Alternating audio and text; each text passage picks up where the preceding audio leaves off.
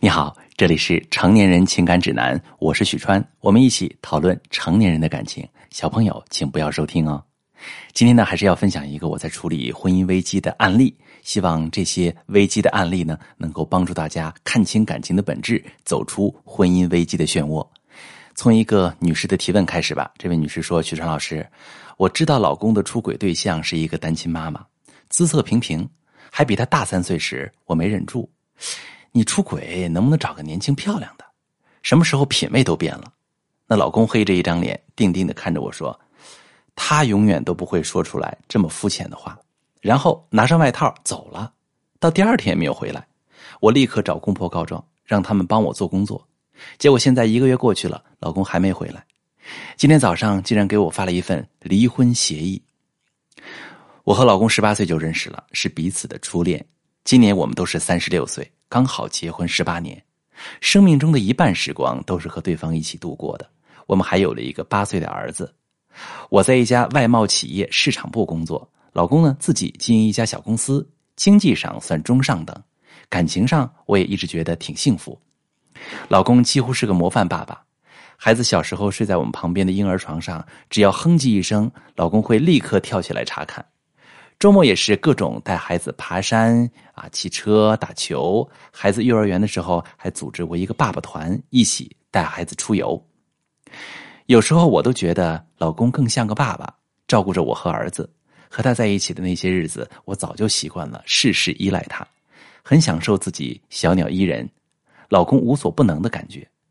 可是我没想到，这样的一个老公竟然出轨了，爱上了一个单亲妈妈。我找人打听，也没发现小三儿有啥过人之处，工作一般，姿色平平，年龄也不小，可能就是一个人带着孩子，生活能力比我强吧。听说嘴巴比较甜，会说话，可老公现在似乎是铁了心的样子，被他迷倒了。老师，我该怎样分离第三者呢？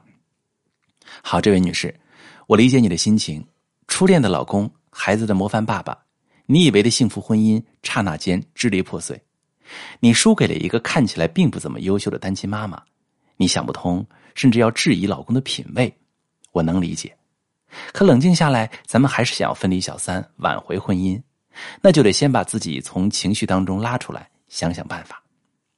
第一点，发现老公出轨之后，倘若咱们不想失去婚姻，就得想办法把老公往回拉。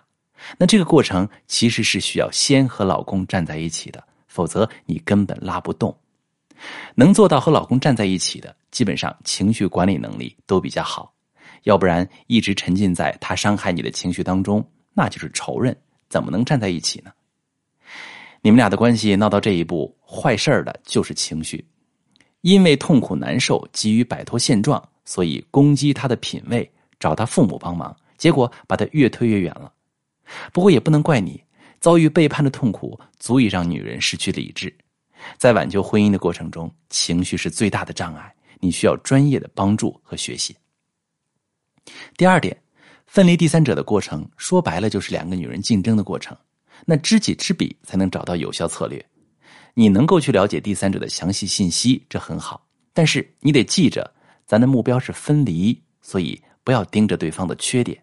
这些方面你本来就是胜出的。第三者的优势以及和你不一样的地方是需要重点关注的，那这些很可能就是吸引你老公的真正原因。